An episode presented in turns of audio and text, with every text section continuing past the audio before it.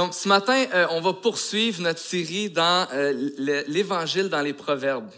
Et euh, on était vraiment bénis jusqu'à présent d'observer, de regarder la sagesse, Dieu lui-même, qui nous dit en quelque sorte, voici comment j'ai fait le monde et voici comment vivre dans le monde. Je me souviens quand j'étais adolescent, quand je commençais à m'intéresser aux Écritures, quand je commençais à lire ma Bible, on m'avait déjà dit, je t'encourage à lire un proverbe par jour et tu vas pouvoir euh, acquérir de la sagesse, apprendre à connaître euh, la volonté de Dieu, savoir comment faire les choses dans la pratique. On est vraiment béni de plonger euh, nos, regards et, se poser cette question, comment est-ce que Dieu veut que le monde fonctionne? C'est, ce qu'on a vu dès le début de la série, où Pasteur Norman nous a dit que la sagesse, c'est voir et réagir à la vie du point de vue de Dieu. Et j'aimerais ça qu'on se plonge tout de suite dans les Proverbes euh, au chapitre 8 pour... Euh, on va regarder un message, un, euh, un passage ce matin qui nous parle de cette sagesse. Proverbe 8, versets 22 à 36. Donc, Proverbe 8, verset 22 dit, L'Éternel me possédait au commencement, en parlant de la sagesse, au commencement de son activité, avant ses œuvres les plus anciennes. J'ai été établi depuis l'éternité, dès le début, avant même que la terre existe. J'ai été mis au monde quand il n'y avait pas de mer, pas de source chargée d'eau, avant que les montagnes ne soient formées, avant que les collines n'existent. J'ai été mis au monde il n'avait encore fait ni la, terre, ni les campagnes, ni les premiers grains de poussière du monde. Lorsqu'il a disposé le ciel, j'étais là. Lorsqu'il a tracé un cercle à la surface de l'abîme, lorsqu'il a placé les nuages en haut et que les sources de l'abîme ont jailli avec force, lorsqu'il a fixé une limite à la mer pour que l'eau n'en franchisse pas les bords, lorsqu'il a tracé les fonds de la mer, j'étais à l'œuvre à ses côtés. Je, faisais tous les jours son plaisir, jouant constamment devant lui, jouant dans le monde, sur sa terre, et trouvant mon plaisir parmi les hommes. Et maintenant, mes fils, écoutez-moi. Heureux ceux qui, qui persévèrent dans mes voies. Écoutez l'instruction pour devenir sage. Ne la négligez pas. Heureux l'homme qui m'écoute, qui veille chaque jour sur mes portes et qui garde l'entrée de ma maison. En effet, celui qui me, fait, qui me, trouve a trouvé la vie. Il a obtenu la faveur de l'Éternel. En revanche, celui qui pêche contre moi se fait du tort à lui-même. Tous ceux qui me détestent aiment la mort. Donc ce matin, on veut euh, regarder ensemble, comme euh, depuis le début de cette série, différents aspects de la sagesse. Mais c'est important euh, de se rappeler de se rappeler que chercher la sagesse, chercher la sagesse ou, lire la parole de Dieu, c'est pas chercher mon avantage en premier. C'est pas d'abord comprendre comment le monde fonctionne pour que moi, je puisse avoir ce que je veux. Mais c'est tout d'abord de chercher Dieu. De chercher la sagesse, c'est tout d'abord de chercher Dieu. Ce que Dieu fait reflète ce qu'il est. C'est à partir de la sagesse qu'il a fait le monde et tout ce qu'il y a dedans. Alors quand on lit les proverbes, on veut d'abord trouver Dieu, être émerveillé par son œuvre et ensuite, et ensuite chercher à vivre comme il l'a voulu dès, dès qu'il a fait le monde. Normand disait, dans, la dans le premier message sur la sagesse, sur les proverbes, l'évangile dans les proverbes signifie que nous voulons admirer la sagesse Admirer la sagesse qui ultimement est Jésus, qui me permet de maîtriser ma vie. Si on regarde tous les principes qu'on voit dans les proverbes, on voit la sagesse dans nos relations, euh, comment gérer la colère et plein d'autres choses qu'on va, comme, comme on va voir ce matin. Si on regarde tous les principes dans les proverbes, on va certainement se trouver incompétent à un certain point. On va vivre de la culpabilité à un autre point. Mais voici la beauté de l'Évangile. Voici la beauté de la sagesse de Dieu. Jésus, la sagesse ultime, a vécu une vie parfaite.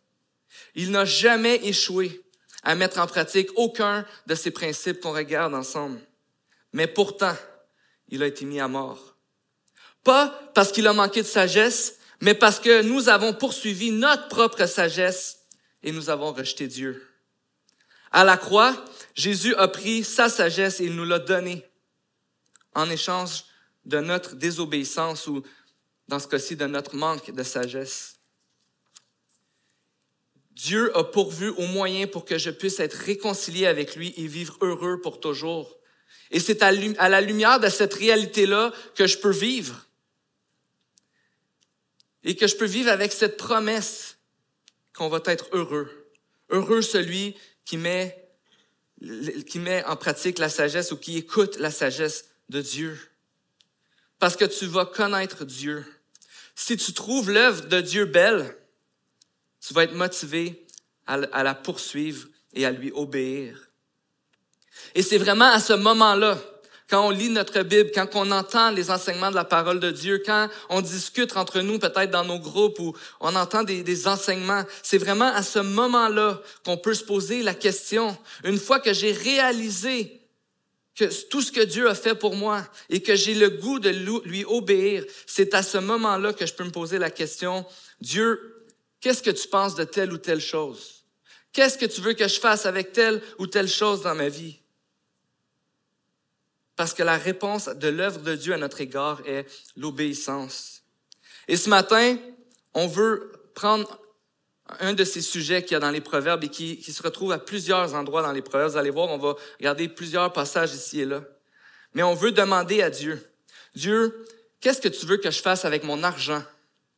On veut regarder la sagesse de Dieu à l'égard de l'argent. Là, peut-être j'en entends quelques-uns qui se disent, ouf, on va parler d'argent un matin. Peut-être que tu n'as pas l'habitude de parler d'argent avec d'autres personnes. Peut-être que c'est un sujet qui est très euh, personnel pour toi. J'en parlais euh, dernièrement avec des amis, puis je me disais, c'est vrai que c'est rare qu'on parle de, de ces choses-là, même ensemble, entre amis. Mais quand on regarde à quel point la parole nous parle de l'argent, quand on regarde à quel point l'argent fait partie de nos vies, est une partie essentielle de nos vies, on ne peut pas ne pas considérer ce que la Bible nous enseigne. Parce que la Bible nous enseigne que l'argent a un grand potentiel dans nos vies. Elle a le, elle a le potentiel d'être utilisée pour honorer et servir Dieu, mais elle a le potentiel de nous éloigner de Dieu et de devenir un Dieu dans nos vies. J'ai lu un livre dernièrement qui s'appelait Argent, don de Dieu ou Dieu. Et voici la question qu'il était en train de poser. Est-ce que l'argent est un don de Dieu dans ta vie ou est-ce que l'argent est un Dieu dans ta vie? Je suis, donc, à, à, la lumière de ça, je suis convaincu qu'on a besoin d'en parler, d'en parler ensemble, d'en parler entre nous et de pouvoir s'aider à avoir une vision juste de ce que Dieu nous demande de faire avec notre argent. Et j'aimerais ça vous raconter une histoire ce matin.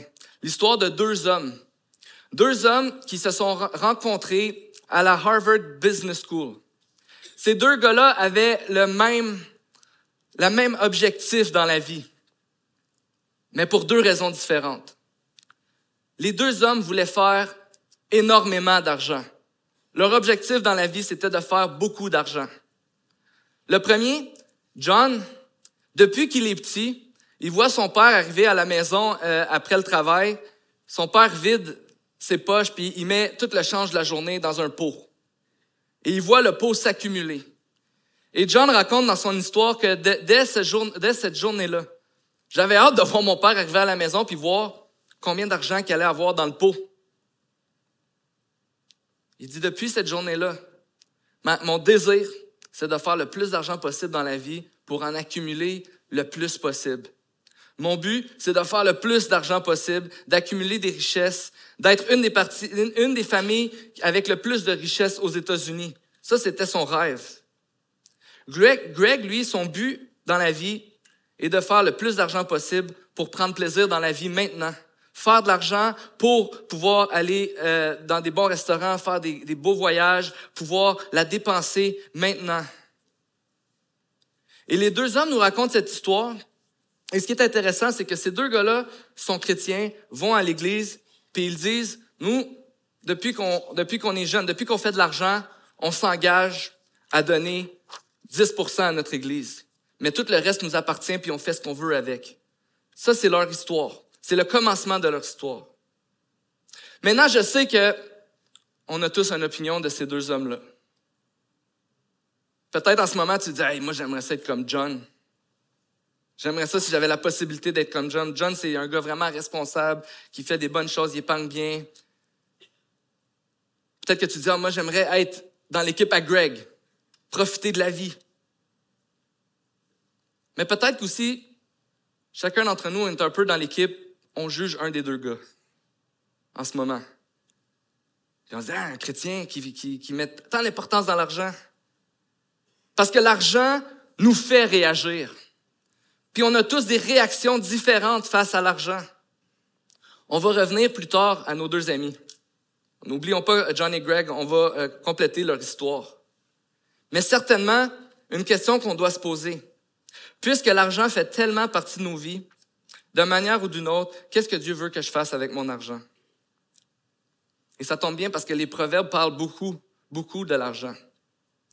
Et avant d'aller plus loin, peut-être qu'une question qu'il faut démystifier, qu'il faut se poser, c'est est-ce que la Bible nous dit si l'argent, c'est bien ou c'est mal?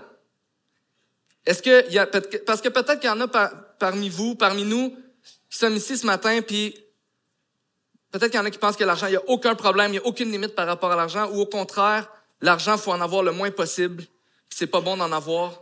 Mais qu'est-ce que la Bible nous dit à propos de l'argent? Mais les proverbes parlent de l'argent comme une bonne chose et comme une mauvaise chose. Il ne semble pas dire que la richesse est mieux que la pauvreté. Parfois, elle a des avantages, la richesse. Parfois, elle a des désavantages et même parfois, la richesse est un fardeau. Mais ce qui est certain, c'est que la richesse matérielle dans les proverbes n'est jamais, jamais l'objectif en soi. On peut voir un passage dans Proverbe 8, 17 à 19 qui dit, J'aime ceux qui m'aiment. C'est la sagesse encore qui parle. Et ceux qui me cherchent me trouvent. Avec moi sont la richesse et la gloire, les valeurs élevées et la justice. Mon fruit est meilleur que l'or, que l'or pur, et le profit qu'on en tire, qu'on tire de moi est préférable à l'argent. Alors ici, dans ce passage, on voit que c'est la sagesse qui est en train de parler. Et elle parle pas négativement de l'argent. Elle dit même que peut-être qu'avec plus de sagesse pourrait venir une plus grande prospérité. Il, ne, parle pas de l'argent comme une mauvaise chose, mais, ce qu'il dit, par exemple, c'est qu'il y a quelque chose de plus important que l'argent ici. Parce que la sagesse est meilleure que l'or et l'argent. Et tout au long des proverbes, quand on lit des proverbes, puis que tu peux lire un verset qui parle de l'argent, qui parle de richesse, qui parle de l'abondance, qui parle de l'épargne.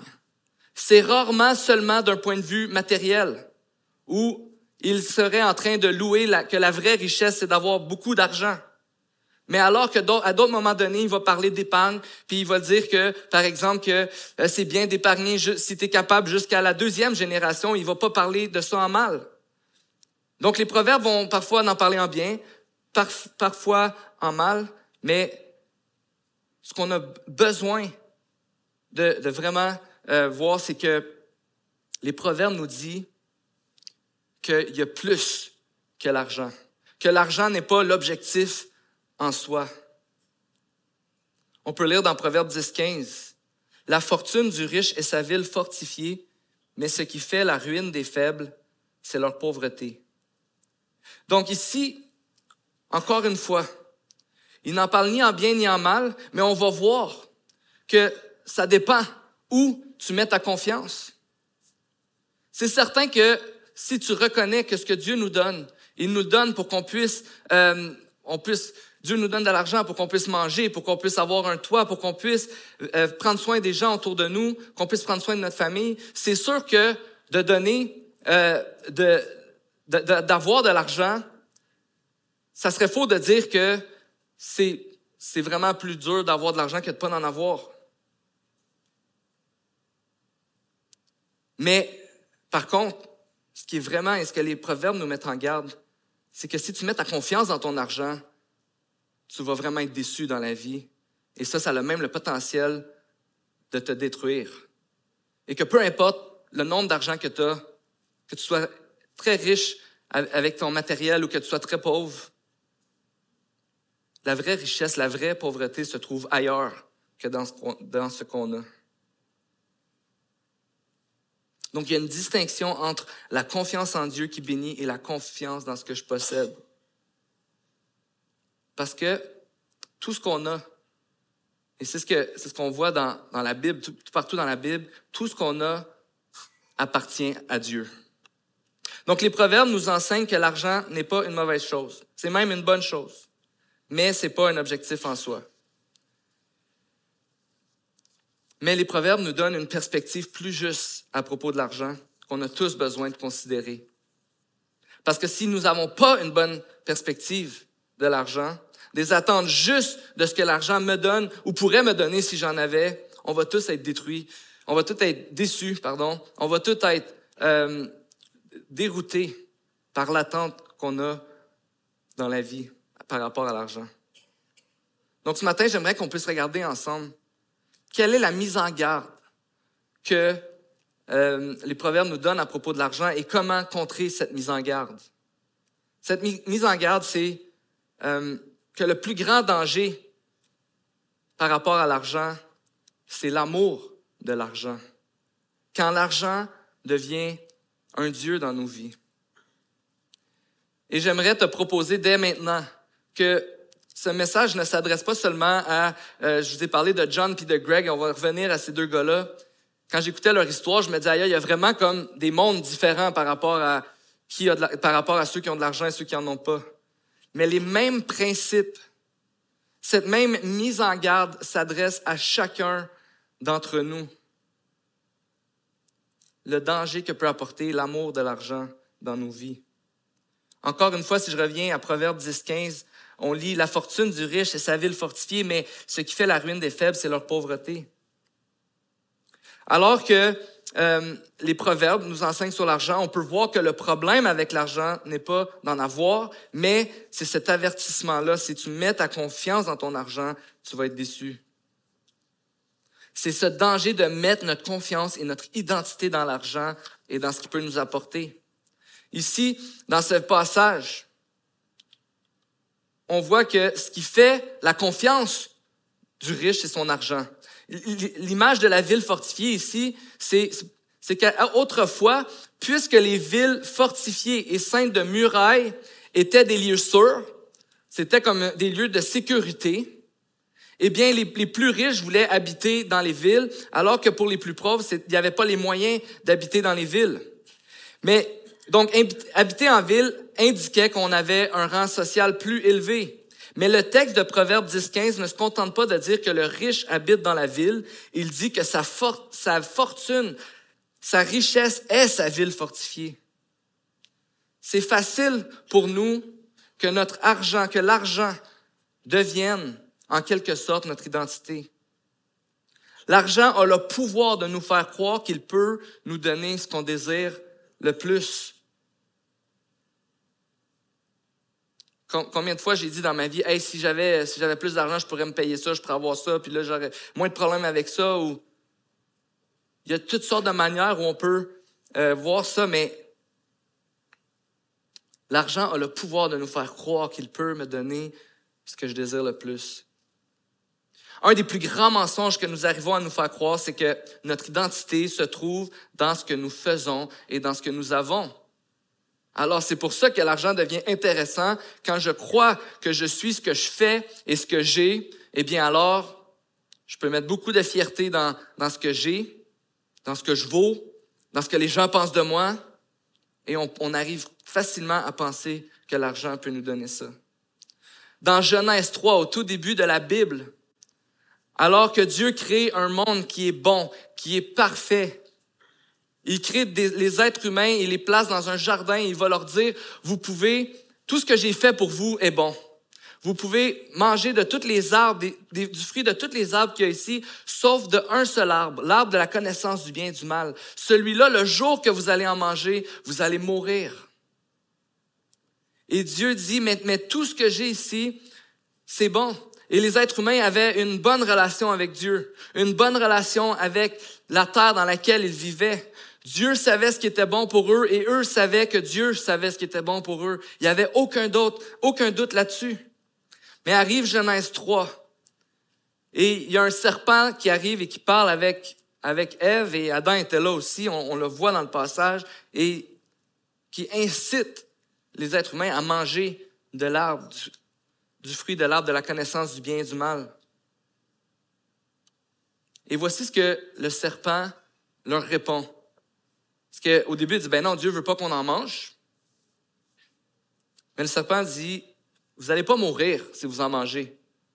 Mais Dieu sait que si vous en mangez, donc si vous faites quelque chose, si vous en mangez, si vous prenez action, si vous prenez les choses en main, si vous faites quelque chose, Dieu sait que vous serez comme Dieu, vous allez connaître le bien et le mal.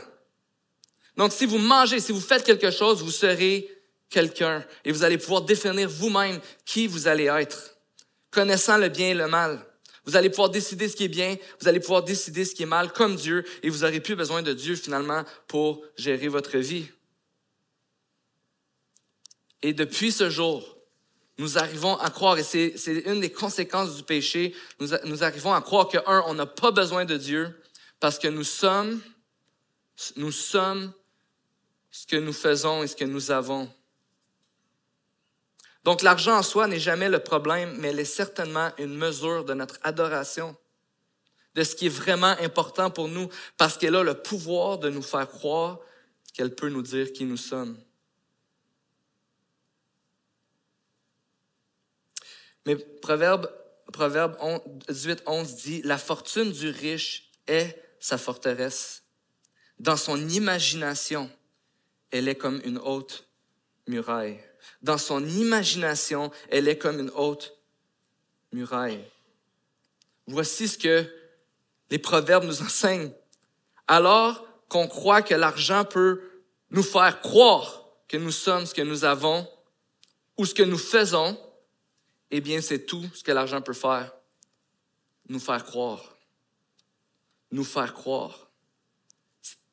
Il dit ici, c'est dans son imagination que sa fortune est comme une haute muraille.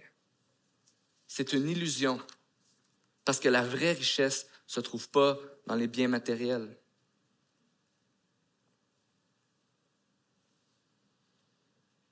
Et c'est ça le danger. C'est quand on croit que l'argent peut me donner ce que je désire le plus. On a tous une relation différente avec l'argent, vous et moi. Chacun, c'est différent. Et même si on regarde l'histoire de, John, pour lui, l'argent apportait un héritage, une reconnaissance incroyable pour sa famille, ce rêve d'être parmi les grandes familles aux États-Unis qui pouvaient vivre de leur, euh, de leur richesse. Mais Greg, lui, quand il a rencontré John, il a dit, moi, je le trouvais vraiment bizarre de rien faire avec son argent, ce gars-là. Parce que lui, sa façon de voir les choses, c'est que l'argent apportait un plaisir, une satisfaction, un certain pouvoir, un statut social. Mais peut-être que pour toi, l'argent, c'est égal sécurité, paix, euh, peut-être la popularité. Je, je dois dire que dans ma propre vie, je suis en train d'apprendre c'est quoi ma propre relation avec l'argent. Et je réalisais dernièrement que pour moi, c'était pas le c'était pas le fait d'en accumuler, d'en avoir beaucoup ou pas beaucoup, ou même que même que pendant plusieurs années, je me je me vantais quasiment ben pas avec les gens, mais dans ma tête. Des fois, je sais pas si vous vous vantez dans votre tête. Tu dis, je suis bon, je fais bien ça, Seigneur. De pas mettre trop d'importance sur l'argent.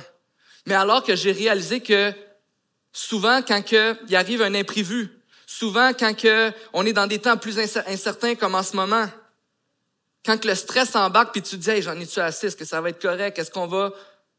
Là, je réalisais que dans le fond, c'est pas que moi, personnellement, je mettais pas d'importance sur l'argent, mais c'est que je faisais juste me dire, ah, ben ça va bien, puis j'ai pas besoin de dealer avec ça. Mais quand la réalité frappe, tu te rends compte, OK, j'ai peut-être des fois l'impression que l'argent devrait m'apporter plus de paix et de sécurité que Dieu lui-même m'a promis qu'il allait le faire. On a tous une relation différente avec l'argent. Et bien qu'épargner est sage, que prendre plaisir dans la vie ou poursuivre une certaine ambition dans notre carrière, c'est pas mal. C'est pas des choses que la Bible proscrit. Ils sont même parfois encouragés dans la Bible. Mais ce qu'il faut garder le focus dessus, c'est que ça peut jamais être l'objectif en soi.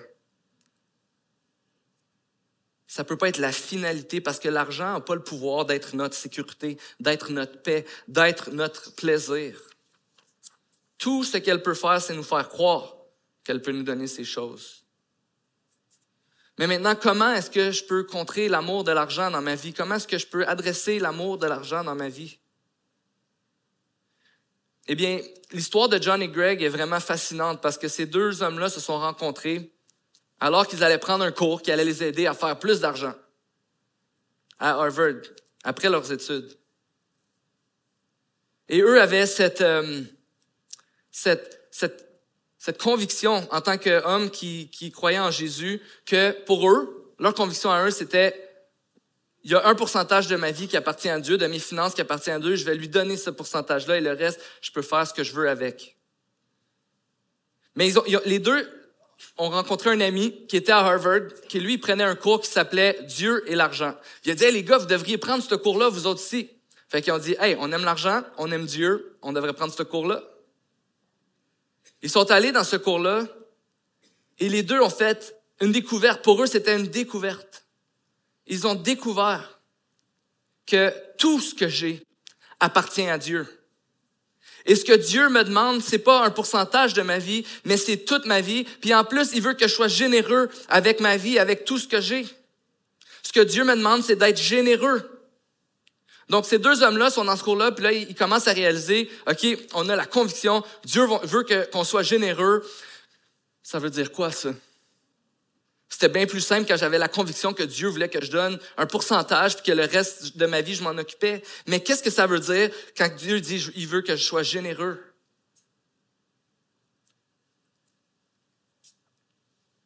Mais ce qu'ils ont découvert, c'est que le but en soi, c'est pas d'en accumuler beaucoup, c'est pas d'en faire beaucoup pour jouir de la vie beaucoup, mais c'est puisque Dieu a été tellement généreux envers nous, on a l'opportunité d'être généreux envers les autres et de participer à son œuvre. Parce que l'Évangile, l'Évangile a le pouvoir de nous délivrer de nos fausses identités. Elle nous rappelle que, qu'on n'est pas ce qu'on fait, mais ce que Dieu a fait pour nous. J'aimerais te dire quelque chose ce matin. En Jésus, si tu es un enfant de Dieu, tu es plus riche que toutes les richesses que tu pourras jamais accumuler dans ta vie.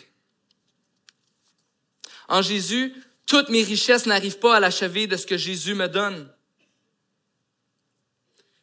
On n'est pas ce qu'on peut nous procurer avec notre argent. On est enfant de Dieu. Nous appartenons à celui qui possède tout et qui s'est réconcilié avec moi pour que je puisse jouir de, de sa présence pour toute l'éternité. Donc, Voici où on peut réellement trouver notre réconfort, notre sécurité, notre paix, notre validation, notre valeur. Alors comment contrer l'amour de l'argent? Eh bien, en pratiquant la générosité radicale dont on a été les bénéficiaires. En pratiquant la générosité radicale dont nous avons été les bénéficiaires. On a besoin d'être motivé par la générosité comme on a vu tantôt, hein, on a besoin de trouver l'œuvre de Dieu belle pour pratiquer la générosité. Et voici quelques versets qui, nous, qui parlent de la générosité dans les Proverbes. Proverbe 11, 18 dit, Le méchant réalise un gain trompeur, mais semer la justice produit un vrai salaire. Ici, c'est simple. Encore une fois, comme je disais tantôt, quand les proverbes parlent de l'argent, c'est pas toujours par rapport à euh, un résultat matériel. Mais ici, on le voit, la vraie richesse n'est pas notre compte en banque, mais c'est ce qu'on fait avec ce que Dieu nous donne. Semer la justice. Proverbe 11, 24 dit, l'un qui donne avec largesse devient encore plus riche. L'autre qui épargne à l'excès ne fait que s'appauvrir. Et ça, c'est intéressant parce que ça peut aller contre plein d'autres bons principes qui parlent d'épargne. Mais si on comprend qu'ici, il y a un principe spirituel, l'argent que je donne aura un effet spirituel plus grand que toutes les richesses que je peux, que je peux accumuler dans ma vie. Quand je comprends qu'il y a une richesse plus grande qui s'acquiert quand je prends soin des plus démunis, et quand je contribue à l'avancement de l'Évangile, je peux voir que mon argent produit plus de richesses. Ce passage, c'est vrai, il parle, il, donne un principe. Celui qui donne beaucoup va avoir plus. Est-ce que c'est toujours vrai? Est-ce que c'est vrai pour tout le monde? Mais même s'il est possible que Dieu donne plus à une personne généreuse, même ce, que Dieu nous donne de plus, c'est pas pour notre plaisir ou notre bien personnel, mais c'est pour notre générosité. Parce qu'il y a toujours plus de joie à donner qu'à recevoir. Il y a des études qui, démontrent, l'école Notre-Dame aux États-Unis a fait une étude sur plusieurs années, ils sont encore en train de faire cette étude-là, qui démontre que quand on donne, quand on fait un don, quand on est généreux, il y a, y a des endorphines qui sont, qui sont comme dégagées dans notre corps. C'est comme, il y a comme un, un, un plaisir dans notre physionomie, comme si on avait été fait pour être généreux parce qu'il y a plus de joie à donner qu'à recevoir. Proverbe 22, 9 dit L'homme au regard bienveillant sera béni parce qu'il donne de son pain aux plus faibles. Être motivé par la générosité. Ça, c'est vraiment important. Parce qu'on est bon, nous, pour aller dans, dans le retour du balancier. OK, Dieu veut que je sois généreux. Qu'est-ce que ça veut dire? Combien Dieu veut que je donne? Être motivé par la générosité, ça veut pas dire qu'il y a un montant qu'on devrait garder, comme si tout le monde, peu importe d'argent, comment qu'on fait, on devrait avoir un montant minimum, on se contente de ça, puis ensuite, ben, euh, le reste appartient à Dieu, on donne. C'est la même égalité pour tout le monde. Puis si on, si on garde plus que ça, ben on pêche. Il n'y a aucun endroit dans la Bible qui dit combien quelqu'un devrait garder pour lui. Mais Dieu nous demande d'être généreux. Mais je sais que parfois, on aimerait avoir des réponses claires. Mais au-delà des réponses claires, de, de, ces calculs mathématiques, Dieu, tu veux que je donne quoi? Puis que la réponse, c'est que Dieu dit, ben, je veux que tu sois généreux. C'est parce que Dieu veut notre cœur. Ce que Dieu veut en premier, c'est ton adoration, c'est ton cœur. Il veut que tu donnes là où est ton cœur. Il veut que tu t'investisses là où euh, il y a adoration, où tu es en train de l'adorer lui. Dieu veut que tu l'aimes lui premièrement. On n'est pas des robots qui obéissent à des formules mathématiques. Il y a dans les proverbes des principes de gestion d'argent, plein, il y a plein de choses qu'on ne pourra pas voir ce matin. Honnêtement, euh, on ne pourra pas voir tous ces principes-là. Mais ce qui est important, c'est qu'on est appelé à prendre soin des nôtres. Euh, excusez-moi, je reviens en arrière. Par rapport à ces, il y a plein de principes dans les proverbes. Par exemple, on est appelé à prendre soin des nôtres. Et on doit être responsable avec nos finances. Comme on a vu, il y a même des principes d'épargne qui sont signes de sagesse. Mais voici la question que j'aimerais nous poser à chacun d'entre nous ce matin.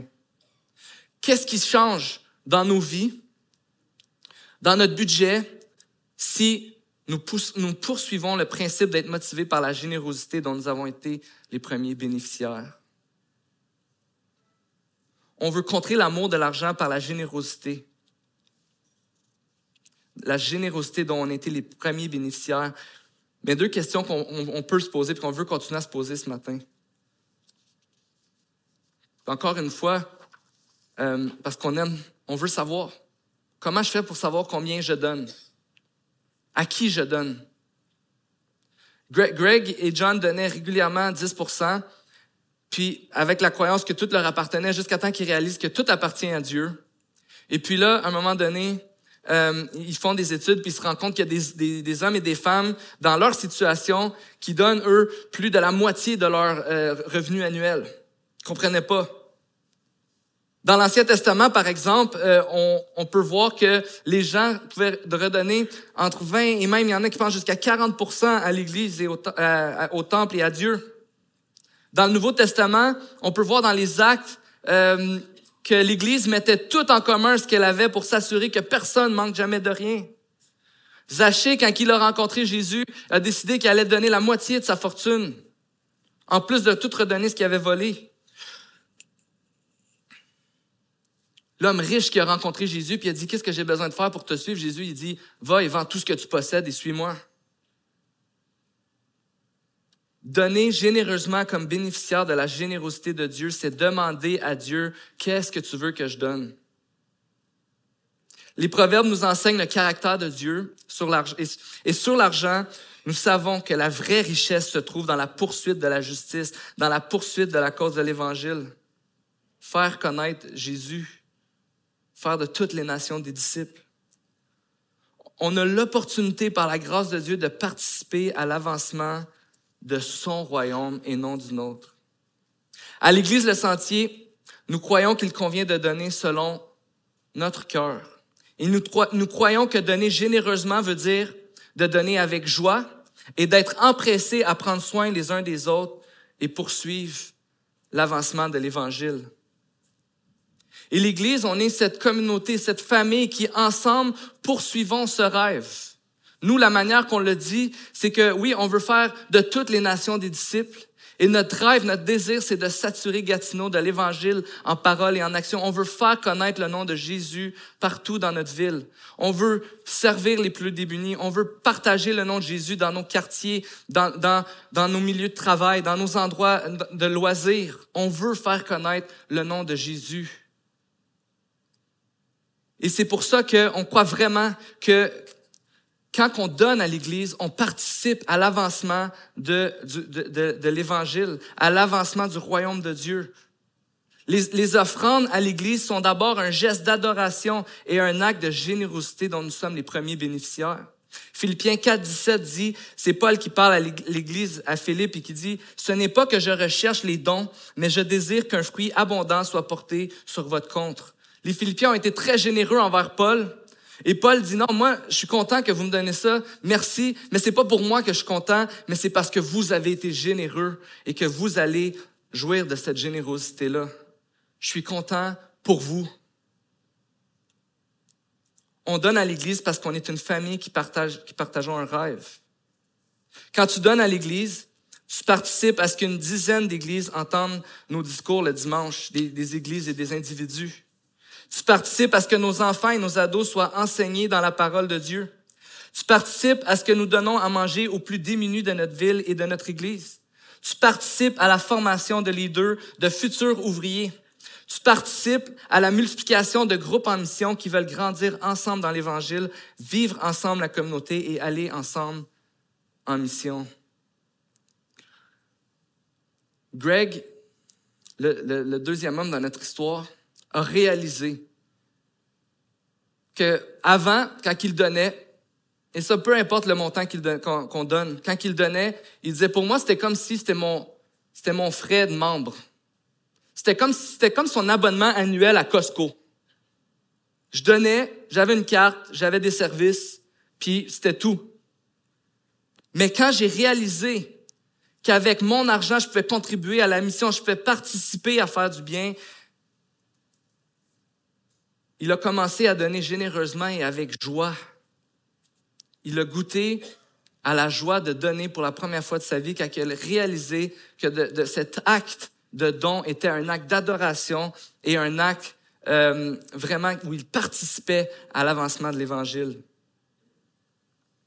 Vous voyez, la semaine prochaine, ça va être, euh, quand on a fait l'annonce tantôt, notre réunion annuelle.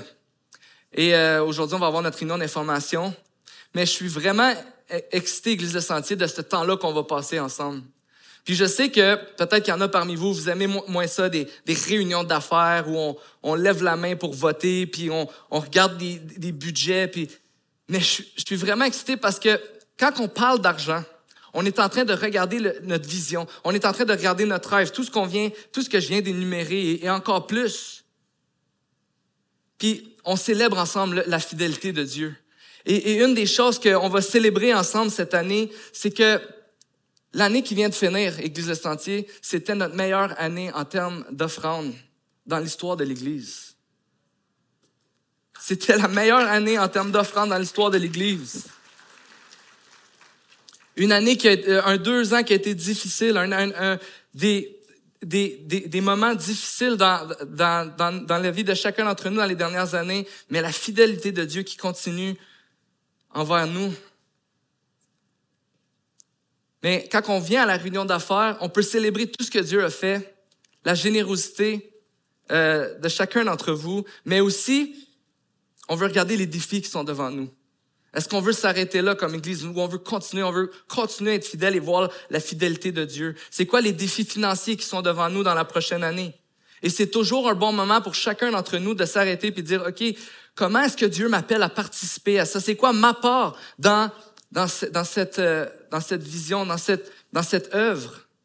Parce que nous sommes une famille et nous portons cette responsabilité-là ensemble. Quelle est la part que Dieu me demande de prendre dans cette œuvre? Mais on donne à l'Église, mais aussi on donne à ceux qui ont un besoin. On donne à ceux qui sont dans le besoin.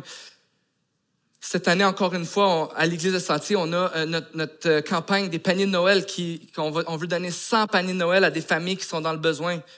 100 paniers de Noël. Et à chaque année, on a un objectif. Cette année, l'objectif, c'est de ramasser 15 000 dollars euh, un panier Noël, ça coûte entre 150 et 180 dollars. Et on veut offrir un panier pour donner de la joie, donner de l'espoir aux gens, juste rendre donner un meilleur Noël aux gens cette année. À chaque année, c'est ce qu'on désire de faire. Mais à chaque année, on a cet objectif qui est là, et puis on se dit, ah, on va-tu l'atteindre encore cette année? Est-ce qu'on va être capable de, de, de, de donner tous ces paniers-là? Parce que c'est un projet d'église, c'est un projet de famille. Et l'église, à chaque année, on réussit à, à atteindre cet objectif. Mais encore une fois, c'est une opportunité qu'on a d'être, de donner et d'être généreux. Dans les dernières semaines, on vous a présenté des, des, des, situations familiales difficiles où on a deux enfants dans notre église qui, qui souffraient puis qui avaient besoin de, les familles avaient besoin de, de, de support. On pense à, à Alice qui passe au travers des, euh, des, des, des, traitements pour son cancer. On vous a, on, on a lancé l'appel, l'Église Sentier, de, de donner à la famille pour pouvoir aider, euh, supporter la famille. Mais je pense que là, j'ai, n'ai pas le, montant exact, mais ça fait au moins, au moins trois fois qu'on donne un montant d'environ 650 dollars. Parce que vous avez répondu généreusement. Je parlais à, la maman de Lucas, Brigitte, cette semaine, qui est tellement reconnaissante parce que son fils avait, besoin d'une opération qui n'était pas couverte par la RAMQ. Elle avait reçu un chèque, une facture de 5 000 dollars. 5300 dollars. Et puis, Brigitte, elle a fait un, un GoFundMe, puis ça a été partagé ici de plusieurs personnes de l'Église. Euh, on n'en a pas parlé ici, mais sur, Facebook, plusieurs personnes de l'Église ont été mis au courant. Euh, et la, journée de la, journée de l'opération, Brigitte avait ramassé 3100 dollars. Il manquait 2300 dollars. Et, et là, le, le dentiste, Brigitte, il raconte son histoire et tout ça. Le dentiste, il dit, OK, ben, je vais te faire un rabais, ça va te coûter 3300 dollars. Mais quand on aide des gens qui ont un besoin, quelle joie de pouvoir donner et de pouvoir contribuer à lever, à prendre soin des fardeaux les uns des autres. Et ça, c'est seulement des exemples. On voit des gens qui font des repas constamment ici pour des gens qui, sont qui, vivent des temps difficiles ou qui sont dans le besoin. On voit toutes sortes de générosité, puis même tellement d'œuvres qu'on voit pas et on peut pas toutes mentionner. Mais quand on, veut être généreux, euh, on donne à, ceux qui ont un besoin. Mais j'aimerais euh, terminer ce matin en se posant la question, mais comment est-ce que je peux devenir plus généreux? Mais premièrement, ce que, ce que je t'encourage à faire, si c'est quelque chose qui t'interpelle ce matin, je t'encourage à aller voir Jésus. D'aller voir Jésus dans la prière puis demander, Seigneur, qu'est-ce que, qu'est-ce que tu veux de moi? Qu'est-ce que tu me demandes? Quelle part est-ce que tu veux que je prenne à la vie de l'Église et qui est-ce que tu veux que je bénisse avec ce que tu m'as donné? Va voir Jésus. Rappelle-toi ce que Jésus a fait pour toi et on veut être motivé par la générosité de Dieu envers nous pour pouvoir être généreux envers les autres. Donc, va d'abord voir Jésus. Je t'encourage aussi, peut-être que tu as besoin d'aide. Peut-être que tu as besoin d'aide pour euh, quelqu'un qui pourrait regarder ton budget avec toi. Euh, moi, je pense qu'on gagne vraiment en en parler. Que ce soit dans votre groupe, un groupe Le Sentier, que ce soit des gens qui sont autour de vous dans l'Église. Vous aimeriez avoir de l'aide parce qu'il y en a qui sont vraiment bons pour nous aider à planifier et à faire des budgets. Parlez-en en groupe. Mais ce qui est vraiment important, c'est commence là où est-ce que tu es. Considère la grâce de Jésus dans ta vie. Sois reconnaissant pour ce que Dieu t'a donné et sois content de donner ce que tu vas donner quand tu vas le donner. Remercie le Seigneur. Et c'est pour ça que les dimanches matins, quand on fait la prière pastorale, on vous partage des choses que qu'on fait avec les offrandes, parce que parfois, certains d'entre nous, peut-être qu'on va donner dépôt direct ou euh, un retrait automatique, mais on veut garder la joie de donner et de prendre soin euh, des autres.